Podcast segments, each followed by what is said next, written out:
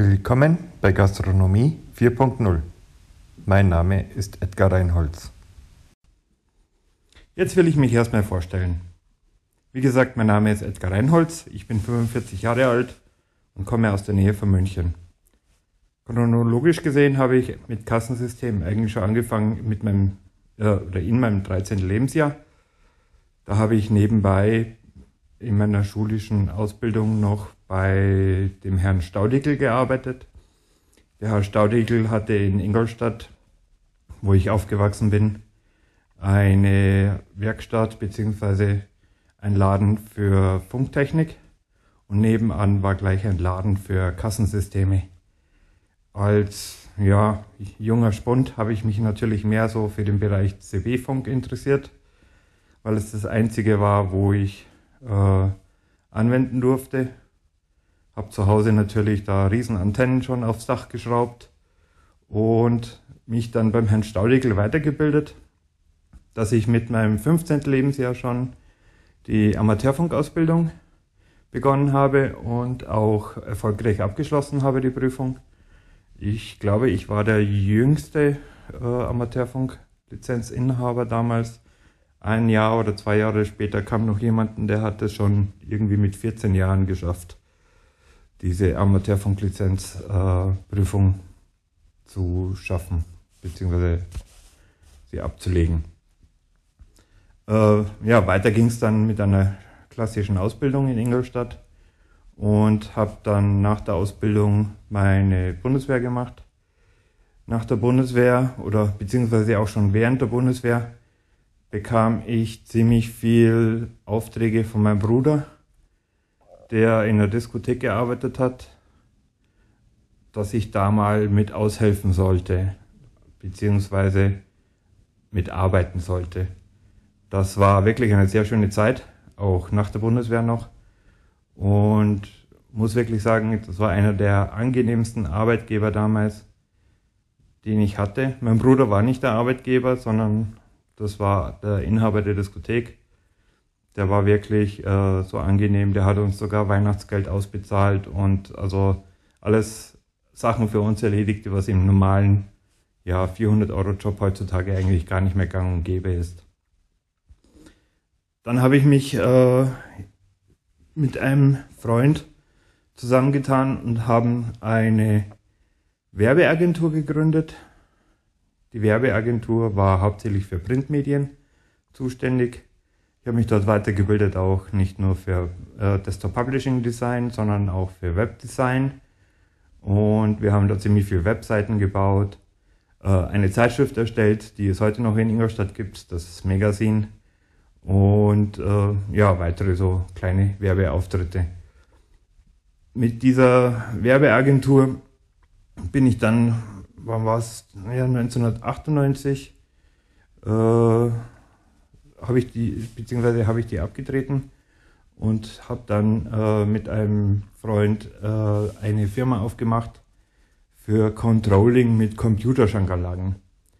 Computerschankanlage war damals, ja, aber auf dem Kommen, war zwar ein ziemlich teures Pflaster für jeden Gastronomen, aber da war halt wirklich jeder Milliliter Schnaps und Getränke, AFG oder Biere etc. alles verrechnet und da konnte sich jeder Diskothekenbesitzer eigentlich sich froh schätzen, wenn er eine Computerschankanlage hatte, weil er hatte dann einfach, ja, sage ich mal, so 10% weniger Schwund. Und zu dem damaligen Zeitraum war noch äh, Mark als Währung, deutsche Mark. Und sage ich mal, bei so einem Umsatz von drei, vier Millionen Mark waren es doch 300.000, 400.000 Euro, wo er sich erspart hat.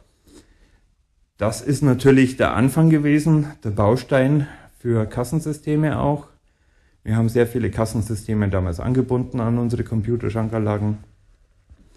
Leider ging die Geburtenrate zurück. Diskotheken machten eine nach der anderen zu und sehr viele große Diskotheken wurden nicht mehr gebaut und unsere Firma hat nicht mehr diesen Umsatz gehabt, was er eigentlich haben sollte und dadurch ist die Firma geschlossen worden und ich habe mich mehr in den praktischen Bereich wieder zurückbewegt, sei es selber in der Disco zum Arbeiten. Und da bin ich dann nach München gezogen und habe da eine Großraumdiskothek betreut als Betriebsleiter. Das waren 4000 Quadratmeter und 1000 Quadratmeter davon war das Rockstudio. Ich habe die Eröffnung vom Rockstudio mitgemacht und dann ist eine weitere Betriebsleiterin von dem äh, oder von der Diskothek dann leider gesundheitstechnisch ausgefallen und ich habe dann die komplette äh, Diskothek, die ganzen 4000 Quadratmeter inklusive Rockstudio als Betriebsleiter übernommen und habe da natürlich äh, auch wieder Kassensysteme eingesetzt, damit wir da eine saubere Abrechnung hatten. Nicht nur sauber, sondern auch schnell und natürlich auch finanzamtkonform. Ich wurde dann kurze Zeit von einer ja, sehr bekannten Diskothekengruppe abgelöst. Ähm, die, was heißt abgelöst? Ja, die, die wollten mich unbedingt haben und äh, man kann es ja sagen, das war das P1 in München. Dann war ich dort im P1 in München. Leider nicht allzu lange, da es wirklich ein, ja, sehr aufreibender Job war im P1.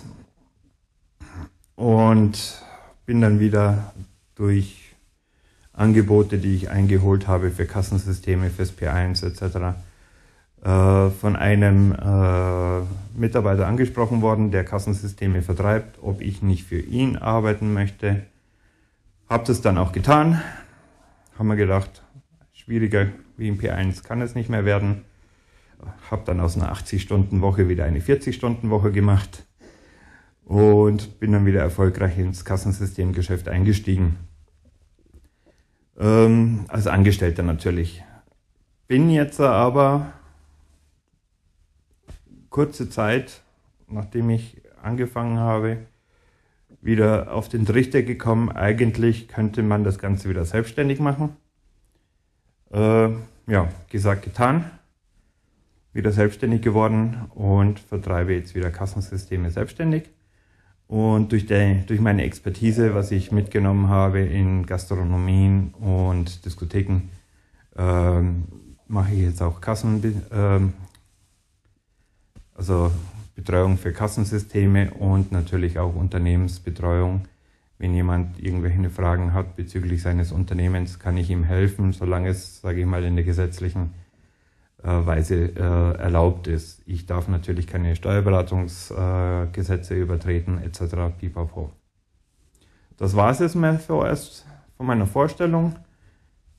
Gleich geht es weiter mit dem nächsten Thema. Heute spreche ich über die neuen Gesetzesänderungen, die ab 2020 in Kraft treten für alle Besitzer von Kassensystemen. Zuerst mal, jetzt kann ich nicht so ganz frei sprechen. Ich muss mich jetzt schon an Text ein bisschen halten, damit ich ja nichts Falsches sage. Die EU verbietet BPA-haltiges Kassenpapier ab 2020.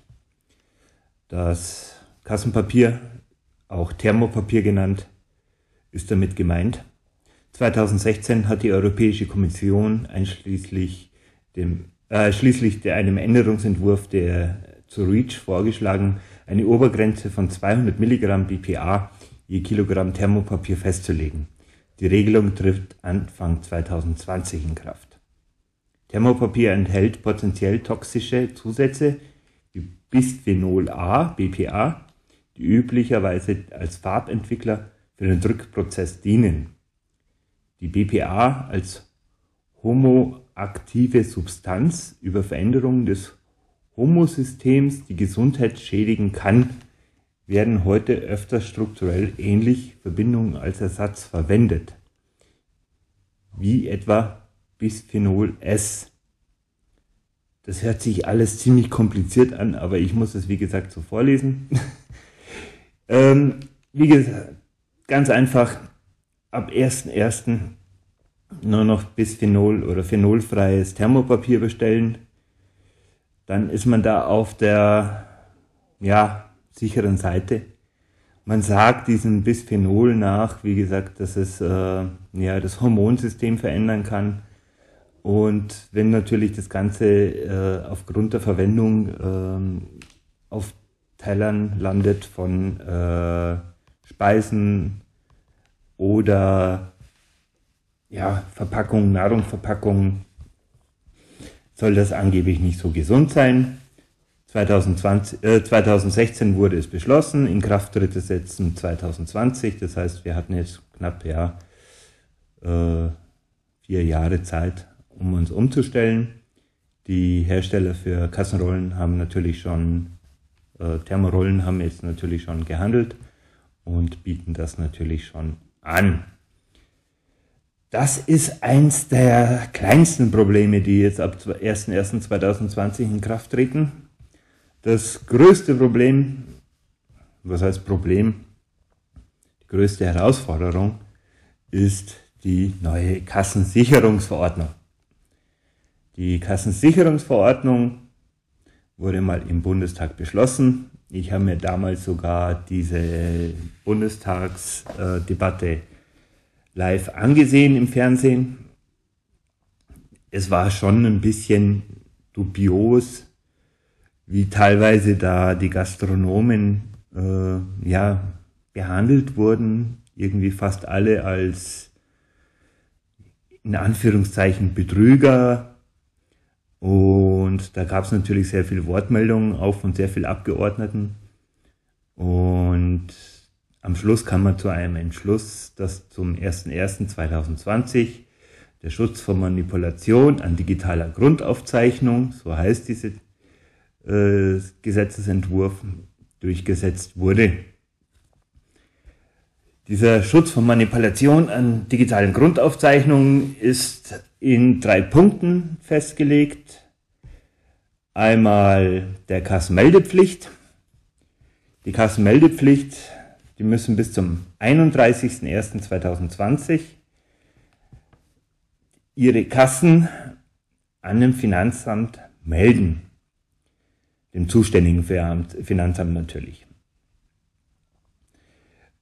So, dass man ab 2020 eigentlich nur noch mit Kassen arbeiten darf, die gemeldet wurden. Mich selber wundert es ja fast schon, dass es da nicht irgendwie so ein, ja, nach der Kassenmeldung irgendwie so ein Prüfsiegel gibt, so wie bei den Wagen so ein Eichsiegel. Entschuldigung.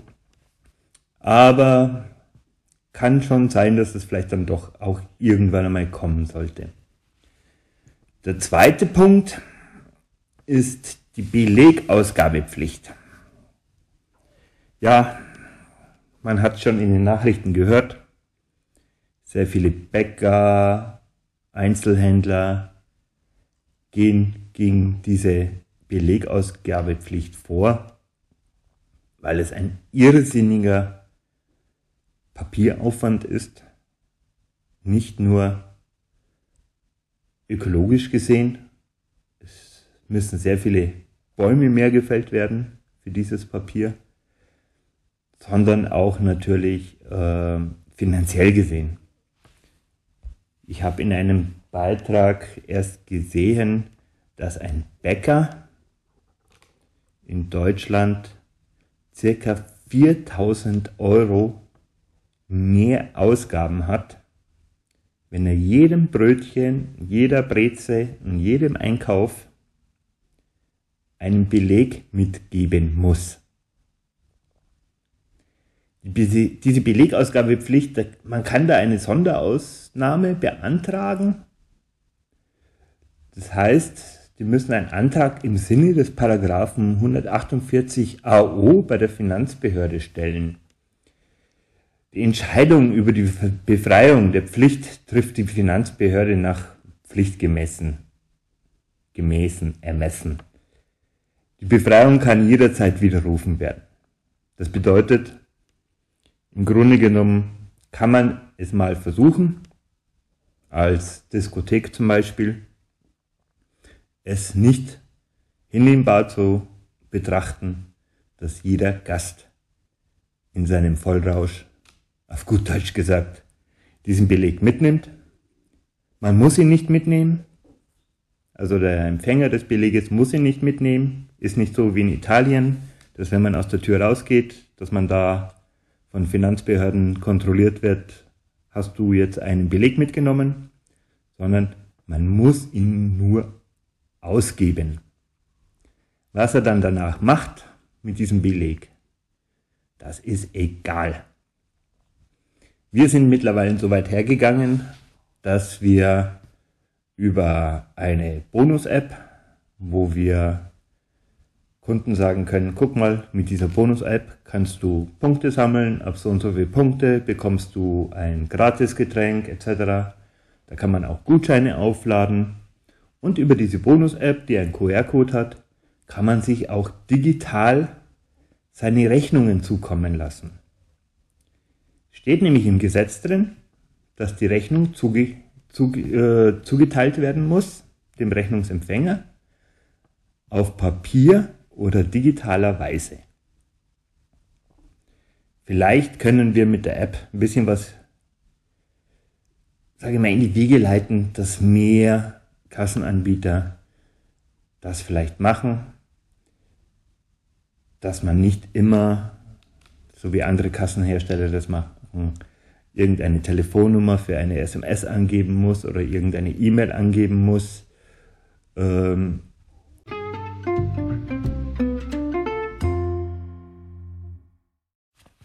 Entschuldigung, jetzt war gerade ein kleiner Cut, weil ich gerade einen Anruf erhalten hatte. So, weiter im Text. Ja, Belegausgabepflicht. Ähm, ist klar, der Kunde trifft nicht die Pflicht, den Beleg mitzunehmen. Es muss halt ausgegeben werden. Und man kann versuchen, als Gastronom oder als Bäcker eine Ausnahmegenehmigung zu erwirken, die aber, wie gesagt, jederzeit widerrufen werden kann. Jetzt kommen wir an den wichtigsten Punkt, was ab 01.01.2020 in Kraft tritt. Allerdings gibt es mittlerweile schon wieder eine Neuregelung, dass diese TSE, das heißt technische Sicherheitseinrichtung für elektronische Aufzeichnungssysteme, eine Übergangsfrist bekommt bis zum 30. September 2020. Die technische Sicherheitseinrichtung besteht aus drei Modulen. Das ist einmal das Sicherheitsmodul. Das Sicherheitsmodul gewährleistet, dass die Kasseneingabe mit Beginn des Aufzeichnungsvorgangs protokolliert und später nicht mehr unerkannt verändert werden kann. Dann gibt es ein Speichermedium. Auf diesem Speichermedium werden Einzelaufzeichnungen für die dauergesetzlichen Aufbewahrungsfrist gespeichert, heißt also zehn Jahre und eine einheitliche digitale Schnittstelle. Bedeutet, die Kassen, die müssen in einer Sprache sprechen, dass das Finanzamt auch versteht, beziehungsweise die Steuerprüfer auch versteht. Es nützt ja nichts, wenn die Kasse auf gut Deutsch gesagt Spanisch spricht. Und die Finanzbehörden können aber bloß Deutsch sprechen. Dementsprechend gibt es jetzt äh, eine Vorschrift einer einheitlichen digitalen Schnittstelle, die so in der Kasse eingerichtet werden muss und zertifiziert werden muss auf die, diese technische Sicherheitseinrichtung. Das Problem ist das, eine Zertifizierung hat vom BSI, das ist die Bundesanstalt für Sicherheit, leider erst die Bundesdruckerei bekommen. Und die Bundesdruckerei hat auch nur für ein Jahr eine Zertifizierung erhalten. Bedeutet, dass die ganzen Anbieter von iPad-Kassen mit ihrem Epson 30 Drucker und diesem Speichermedium, was da in diesem Drucker eingebaut sind, angeben, dass sie schon eigentlich dieser TSE entsprechen. Was aber eigentlich, wenn man es genau nimmt, gar nicht sein kann, weil ja erst die Bundesdruckerei ein Zertifikat erhalten hat. Wir arbeiten momentan auch mit sehr vielen Instituten zusammen, zum Beispiel Fiskaltrust. Fiskaltrust ist ein Anbieter, der in Österreich diese E131-Zertifizierung gemacht hat das ist ähnlich dem deutschen System, also sehr, sehr ähnlich. Und da ist es genauso, wie es in Deutschland dann in Zukunft sein soll, dass jede Rechnung sozusagen einen QR-Code enthält, die auf der Rechnung ab abgedruckt sein muss und die Seriennummer bzw. Zertifikatnummer dieser Speichermediums oder bzw. Sicherheitsmoduls. Das heißt, eigentlich müssen ab 01.01.2020 alle Rechnungen, die Sie in Thermopapierform oder elektronischer Form bekommen, mit diesem QR-Code versehen sein. Aber so wie es aussieht, wird es, wie gesagt, fast kein Kassenanbieter schaffen, es bis zum 1.1. so umzusetzen, dass es auch zertifiziert wurde von dieser BSI, Bundesanstalt für Sicherheit. Es hört sich alles ziemlich kompliziert an. Im Grunde genommen will der Bundestag nichts anderes, äh, wie dass man das Schwarzgeschäft im Cashflow-Bereich untersagen möchte. Cashflow-Bereich bedeutet Bargeldgeschäft. Wenn jemand eine Buchhaltungssoftware hat, wo er mit äh, Überweisungen arbeitet, wo diese auch festgeschrieben sind in der Bank als auf dem Kontoauszug, diese sind ja auch nicht veränderbar. Oder wenn jemand sagt, ich gehe jetzt her und lasse jetzt meine Kunden alle mit äh, Kreditkarte zahlen, EC-Karte zahlen, und stellt noch weiterhin händisch seine Rechnungen aus, ist alles noch erlaubt. Denn im Bundestag wurde auch beschlossen, dass es keine Kassenpflicht gibt, so wie es in Österreich gang und gäbe ist, ab 12.000 Euro Jahresumsatz muss man in Österreich nämlich schon eine elektronische Kasse haben, mit dieser E131-Zertifizierung.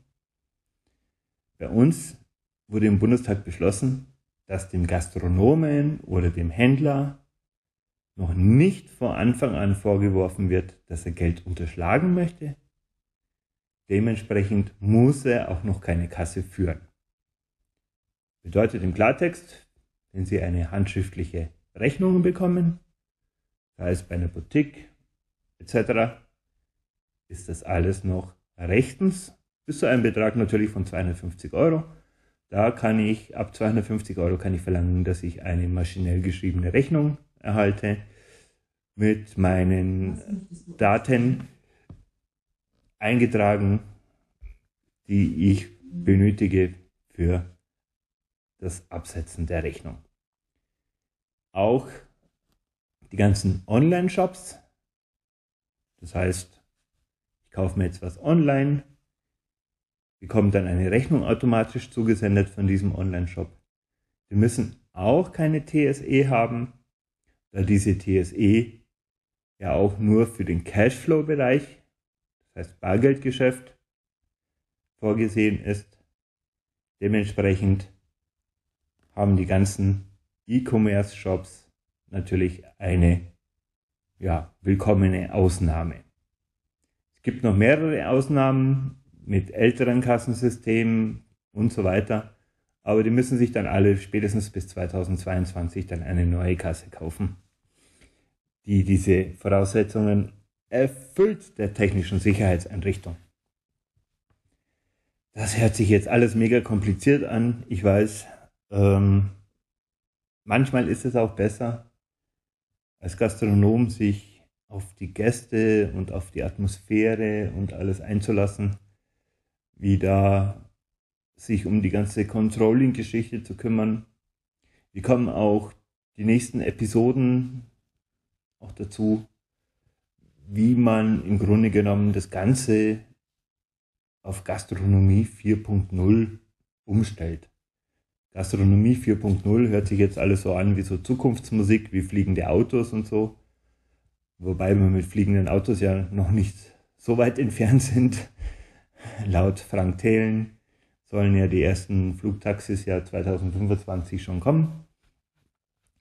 Aber jetzt warten wir jetzt erstmal ab. Wir werden erstmal die nächsten Episoden erzählen und auch mit ein paar Interviews, die wir telefonisch abhalten oder vor Ort abhalten, das Ganze dokumentieren für euch, wie man sozusagen die Gastronomie oder das Ganze, was um die Gastronomie rumhängt, sei es auch Bäcker oder Einzelhandel, wie man das Ganze ein bisschen erfolgreicher und einfacher und automatischer, also automatisierter ähm, handhaben kann, dass man sich wieder um seine Kunden kümmern kann. Weil der Kunde bringt das Geld, nicht das Finanzamt, in meinen Augen. Das war's jetzt für heute. Die nächste Serie oder Episode nennt man das bei, Post, bei Podcast, kommt am 1.1. 2020. Ich wünsche schöne Feiertage für unsere Gastronomen natürlich erfolgreiche Feiertage und umsatzträchtige Feiertage. Es ist schwierig an den Feiertagen zum Arbeiten. Kenne das ganze Thema. Wenn man seine Familie im Grunde genommen über die Weihnachtsfeiertage nicht andauernd bei sich hat, sondern auch, sage ich mal, in die Küche muss oder ins Restaurant muss oder es gibt auch Kinobetreiber, ins Kino muss. Das Ganze ist schon sehr nervenaufreibend. Ich wünsche trotzdem eine erholsame Weihnacht und einen guten Rutsch ins neue Jahr. Wir hören uns dann wieder Neujahr am 01.01.2020.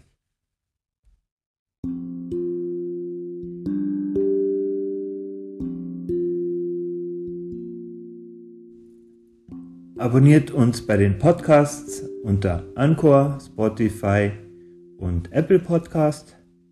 Des Weiteren sind wir auf Instagram mit dem Namen Gastronomie 4.0 ohne Leerzeichen und auf Facebook unter Kassenspezialist mit dem Firmennamen Postuser. Dort könnt ihr uns auch eine Nachricht hinterlassen oder ihr schreibt uns direkt an podcast at pos-user.com.